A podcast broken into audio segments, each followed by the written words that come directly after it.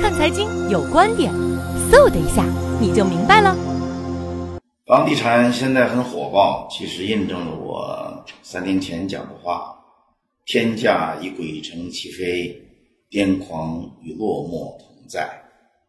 房价上涨真正的原因是人的致富欲望，而在人的致富欲望永恒存在的条件下，激发这种欲望并转化为房价上涨的因素，就是第一。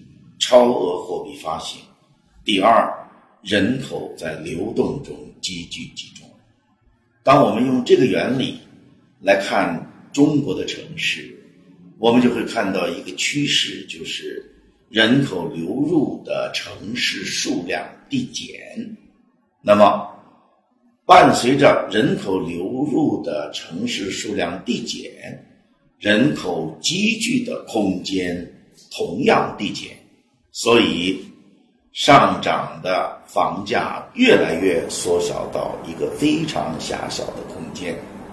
我在理论上把它定义为中心价值论，那就是金融中心、中心城市、城市中心啊，或者我再重复一遍：金融中心、中心城市、中心城市的。城市中心，那么，如果用中心价值论来看中国的城市房地产，我们也一定会看到房价上涨的空间也趋向于递减。那么，我大致计算了一下，就算一个金融中心城市的城市中心，通常也是在三十平方公里之内。那么，像北京这样的。超级大都市，三个中心，三个三十平方公里，然后走向融合，也就是一百平方公里的空间，这就是大北京现在我们能看到房价上涨的地方。那么超出这样一个中心，其他地方的房价上涨都是虚涨。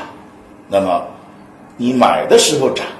你卖的时候减半，所以现在不是买房的时候，现在是择机卖房的时候。